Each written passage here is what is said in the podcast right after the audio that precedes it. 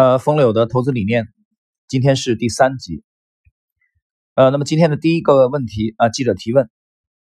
所以在市场最悲观的时候，你也在买卖股票，优化组合。风柳回答：始终保持高仓位，会让你的情绪波动最小。很多人问你为什么敢在低位买股票？我说，如果你是现金买股票，那肯定会不敢；但如果一直满仓，只是换股。就不存在敢不敢的问题，因为你是从更恐惧的换到次恐惧的里面啊，这个次是这个次数的次啊，一次两次的次，这是机制推动，不是胆识推动啊，胆量的胆。不要说有人艺高人胆大，不存在这个问题。一只股票正在下跌，明天还可能继续跌，你只要是人，就一定会被人性所误啊，耽误的误。但是对我来说，这只股票会跌，其他的也会跌，在哪儿死都是一回事儿。那为什么不在更心仪的上面死呢？心脏的心啊，这个仪式的啊，就更喜欢的上面的意思。大家恐惧的时候，我也一样恐惧，人性都是相通的，所以我才把自己交给机制和纪律。大家看公开披露的信息，会说我在低点买进了某只股票，但请记住。我是始终高仓位的，所以当我在低点买进一点股票，一只股票，也同样意味着在低点卖出了另一只，反过来也一样，谈不上比别人勇敢或胆怯，只是换仓而已。记者问：如果遇上二零零八年这样的暴跌行情怎么办？风柳回答：我二零零八年亏损很大，但摊到这么多年看，其实也没什么，不影响长期收益率。但如果我总是担忧它的发生，有可能其他年份就无法正常盈利了。我入市十六年，用一年的亏损换取了十五年的轻松从容，这很划得来。就把它当做一张入场的门票，当做良好生活方式与工作状态的成本支出。我不担忧它，也不去额外预防它，来了就坦然面对，这是系统里面必然要面对的一环。很多人接受不了系统性的崩溃。想尽一切办法去预防躲避，然后把正常的工作生活方式给毁了，这不值得。我觉得对那种可以重建的系统，你只需要保证自己跟随系统重建，不加杠杆，不做会被迫退出的行为，平时也不做急于求成的事情，尽量让自己处于可恢复和可重建的状态即可。而对于那种不能被重建的系统风险，我的意见也是不逃离，因为我们就是系统中的一员。我们的命运必然和系统联系在一起，这是我们应该接受的宿命。就像地球毁灭时，你一个人坐飞船离开的意义在哪里呢？有些问题不是我们应该去面对和思考的。我们得界定好自己与系统的边界在哪儿，不要因无能为力的方面而影响了可以有作为的那一面，这是杞人忧天。到这里啊，我们能看到冯柳的这个这个特点啊，真的是很有个性。我觉得他这个其实。大家看这个这个专辑开播到现在，这么多的国外、国内的这么多的大师啊、基金经理人、优秀的交易员，风柳的确是非常有他的特点啊。你看，你看了这一段啊，我听完这一段以后，你发现他看待问题呢，往往会从一个系统化的角度啊，从大数据的角度啊，甚至从哲学的角度去看待，呃，比较理性。他觉得你不能为了预这个预防风险而预防风险，否则你每一件都是谨小慎微。可能你该大胆大胆的加杠杆做多的时候，业绩可以更好的时候，你也会影响啊。他刚才那句话很有特点，他说为了一年的这个啊损失，我可能要十五年都放不开手脚去做。所以他时刻在送这个这个老百姓经常有句话啊，叫生活中有句话叫什么算总账啊，他经常在算总账，就是他。是一个，如果是战场一个指挥官的话，他非常具有这个全局的这种观念啊。从这个全局的角度，这一点我觉得其实很值得每一位这个证券的这个从业人员借鉴。下一个问题，你说过不做深度研究，为什么？对我来说，深度研究太需要机缘了，可能花很多时间去研究一家公司，最终觉得并不值得投资。或者一些值得投资的公司又不在你的机缘里，视野会受限。像我的产品，今年还投资了菲律宾和印尼的资产，这些都只能通过感受和框架进行，不具备深度研究的条件。另外，深度研究需要很严密的论证。我更喜欢通过感受而非论证。就像一处美景，你可以感受出它的美，因为美是那么简单的呈现在你面前。如果要论证和描述出为什么美，其实是蛮难的。投资的好处是你可以搭便车，可以知其然，不知其所以然。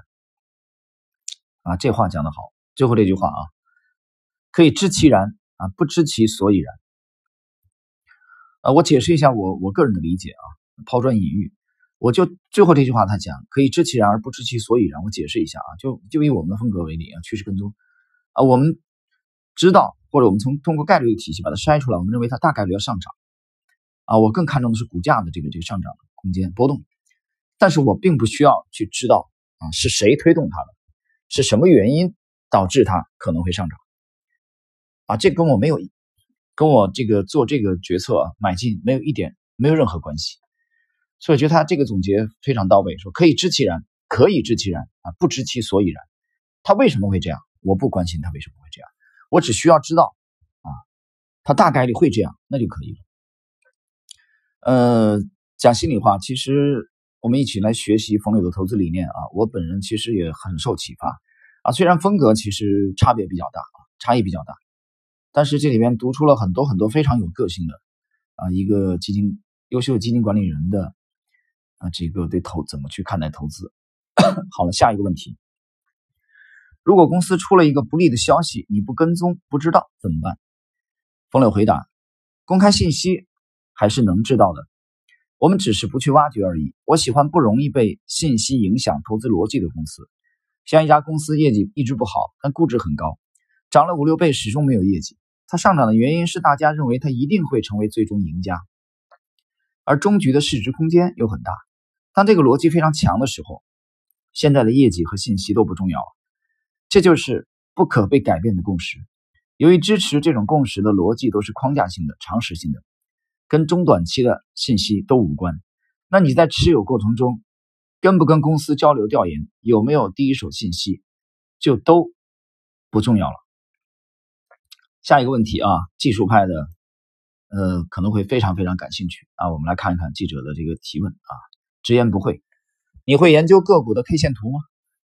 风柳回答：“我会辅以看图。这个辅啊是主辅的辅，就是辅佐的辅，就是我看图是用来辅助的，但不是根据图形来判断未来，而是借助图形理解基本面。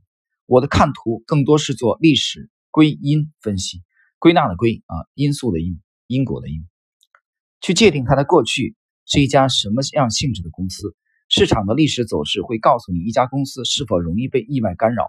像历史上每次利空出来，股价不跌或者下跌后很快被收复，就叫做不可被改变的逻辑。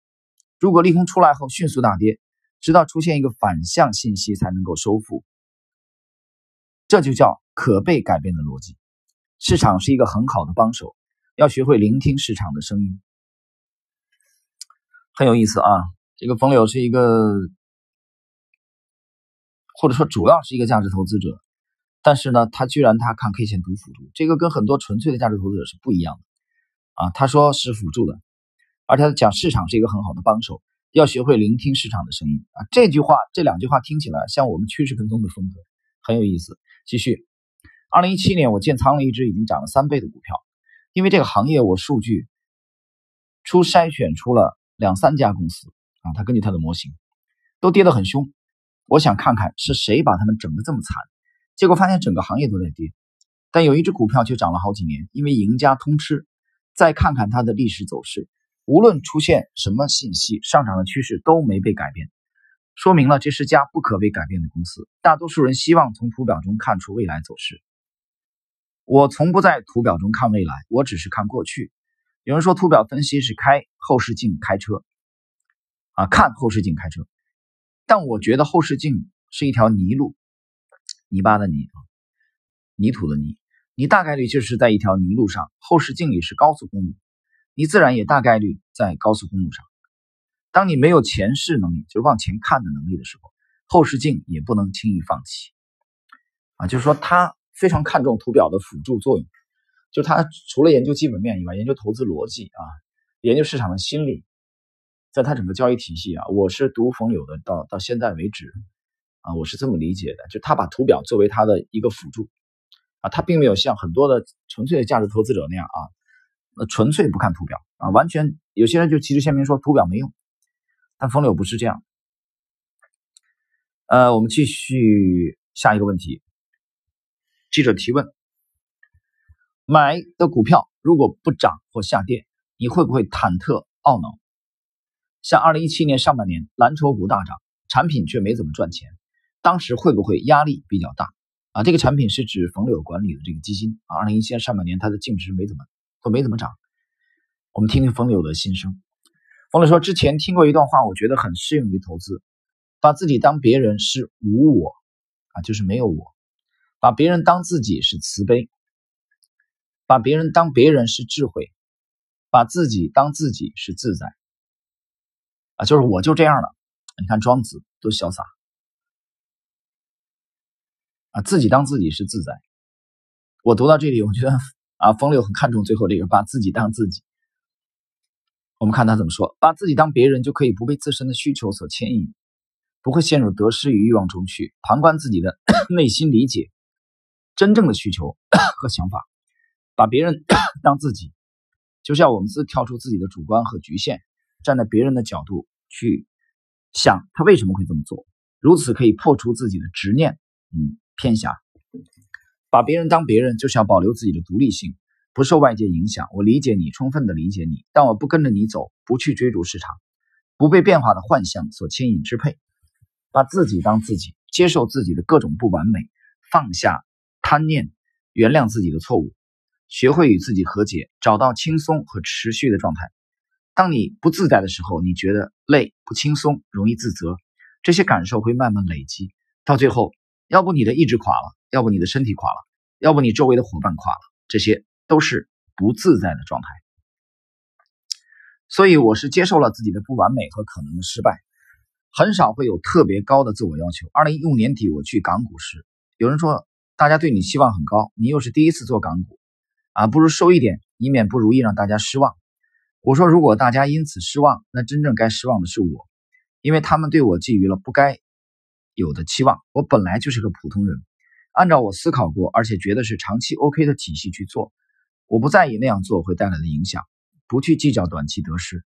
我接受自己的缺点，也接受了这个体系可能带来的遗憾。在市场上承受损失是必然会经历的，不要有不切实际的期望。二零一七年上半年，我的产品业绩不理想。主要是因为这之前做错了几笔，所以上半年一直在调仓。既然错了，那自然是边跌边卖，而买的股票也都不是蓝筹，又是左侧进入，一买就跌。啊，大家注意啊，我这里解释，你看它左侧进入，它还是以价值为主，就是至少二零一七年它是这样啊，左侧进入一买就跌了，所以调仓时净值会回落。我那时面临的选择是要不要加入蓝筹牛市。跟上市场，摆脱那个阶段的焦虑。但当时蓝筹股处于牛市中间状态，属于会被信息和资金偏好改变走势的类型，需要很高的敏感度，而那不是我所擅长的。所以我决定还是遵循自己的体系。虽然上半年没怎么赚钱，但下半年倒也补上了，就是有半年时间跑输大家，不是太好看。但就压力来说，确实不大，因为每个人都有低谷，都有艰难的时候。我觉得这是客观规律，一也一直有心理准备。跑出市场的时候，我可能也会反省多一点，看看自己哪里有犯错。如果错了就去改变，但很多时候只是节奏啊错开了，不是真的错了，那就会坦然一些。加上我的基金产品投资者大部分都比较稳定，也很信赖我，所以也没感受到外部的压力。啊，这风流的当时二零一七年呢。呃，这个心路历程。好了，朋友们，今天的这一集啊，冯柳的投资理念的第三集的内容啊，我们今天就到这里，下一集我们将继续。